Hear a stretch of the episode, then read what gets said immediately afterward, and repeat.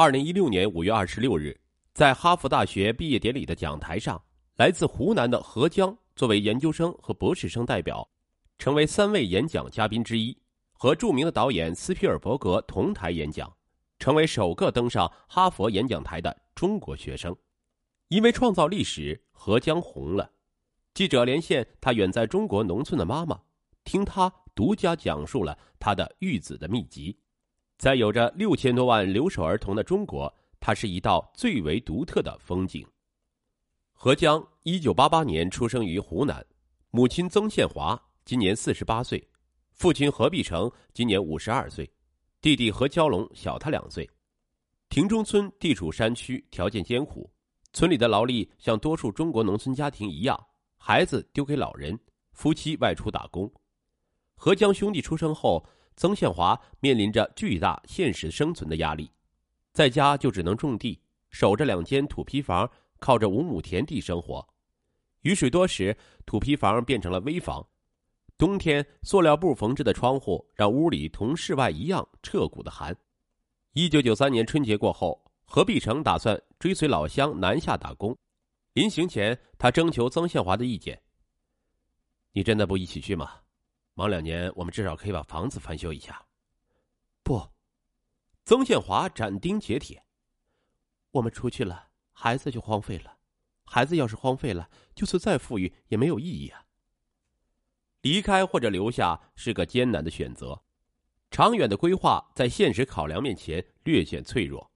何必成只有高中文化，曾宪华初中文化，很难确认他们能把孩子教育成什么样子。他问妻子。这农村的娃能有几个有出息的？我们的生活要紧呐！曾宪华很执拗。我只知道生活苦点没关系，孩子的教育等不了。他五岁你不在身边，七岁也不在，等他十多岁再来管就迟了。他接着说：“两个孩子多聪明，可男孩子都叛逆，没有我们在身边，如果学坏了，你不后悔？”曾宪华最终说服了丈夫，继续留在家里。而这一守就是二十多年，当别人外出打工都盖了新房新院他们家的两处土坯房风雨飘摇了近二十年，直到何江去了哈佛，生活宽裕后，他们才有余力修整一新。与此同时，同村许多留守孩子家境比何江好，却因少了父母陪伴，早早下学外出打工或成盲流，让人惋惜。也许生活不够富裕。但孩子比什么都重要。几间土坯房子，一盏小灯，每天晚上，曾宪华都会陪着孩子写作业。他没离开过湖南，他的世界很小，可是他却努力给两个孩子更大的世界。去数数鸡子都进笼了没有？还差几只？你把公鸡和母鸡分开再数数。如果每天收两颗鸡蛋，一个星期能收多少颗？何江最初的启蒙教育差不多都是母亲教的，随时随地的素材生动有趣儿。起初，何江的注意力不集中，曾宪华就在煮饭时让何江帮他数米粒儿。有这样的锻炼，何江养成了耐心细致的好习惯。以前村里并没有幼儿园，孩子大多光着屁股四处乱窜。去地里干活时，曾宪华便把两个孩子也带去，让他们坐在田埂上看书。孩子小，不识字。只能看一些小人书，时间久了，两人便被路边的野花野草吸引，根本无心看书。曾宪华出招了。一天，他特意做了红嫩香甜的一碗红烧肉，饭做好，碗筷上桌，曾宪华把孩子叫到身边，笑着问道：“那你跟我说说你们最近看的书，说对一个给一块红烧肉。”何蛟龙耍小聪明说：“看过都忘了，没记住。”曾宪华听后不再嬉皮笑脸。妈妈允许你们偶尔调皮，可不允许撒谎骗人。两人被妈妈板着的脸吓到了，这才承认自己没看书。那一次是兄弟俩唯一一次见妈妈发火，也是唯一一次没吃晚饭。经此事，兄弟俩就有了共识：做事要诚实，不能糊弄人。因为父母的陪伴，何江和何蛟龙的童年完整而无憾。农活很累，可兄弟俩特别喜欢帮爸妈做事儿，割草插秧。别的家长会觉得这是浪费孩子的时间，但对曾宪华来说，这就是生活本身，有苦有乐，任何事都是一种磨练。曾宪华的达观感染着何江，培养了他乐观坚韧的品质。回首过往，曾宪华已不觉得陪伴有多少的技术含量，但他说这是他做的最对的一件事儿。何江在演讲里说道：“哈佛鼓励我们有大梦想，去激励我们改变这个世界。但是对于我来说，我还在想着我家乡的农民们。而最初鼓励何江有大梦想的是妈妈曾宪华。曾宪华没读过多少书，但读书时学习很好，条件不允许就下了学，这成了他心中抹不去的疤。下学后，曾宪华种田的同时还坚持看书。喜欢听戏，听惯了那些英雄故事，让他明白一件事儿：做人要有梦想，这样才会在身处困境时忘掉短暂的烦恼。家里条件差，曾宪华却从没有让何江和何蛟龙穿过有洞的衣服，破了就缝缝补补。起初，何江也有一些自卑，羡慕经常穿新衣服的同学。有一天，何江使小性子，不想穿旧衣服，曾宪华看穿了他。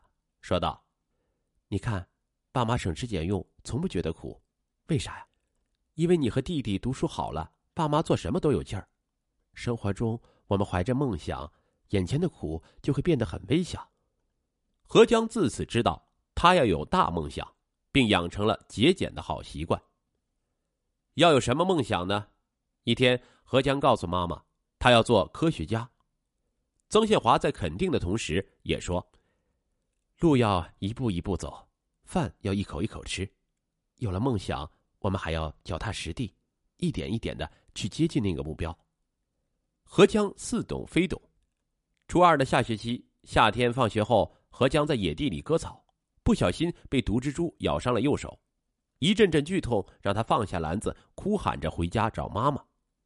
在哈佛大学演讲的开头，何江是如此叙述的：但是妈妈没有找医生。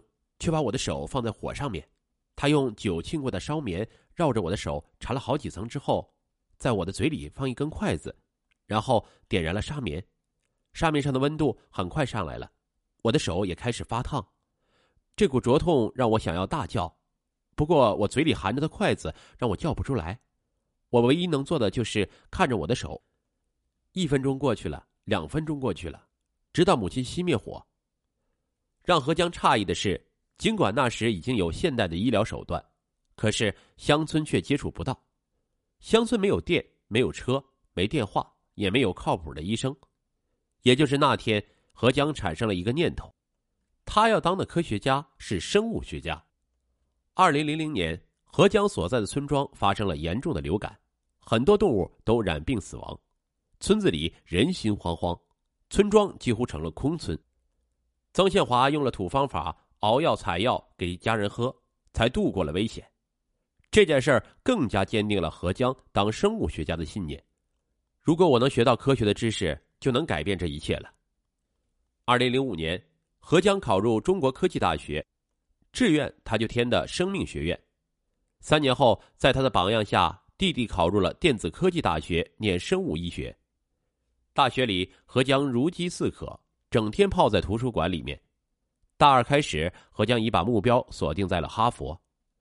大四时，何江获得了中国科技大学本科生最高荣誉郭沫若奖，拿到了去哈佛留学的全额奖学金。二零零九年，何江来到哈佛，开始了他硕博连读的生涯，主要研究超高分辨显微成像，研究流感入侵人体过程及大脑神经元细微结构。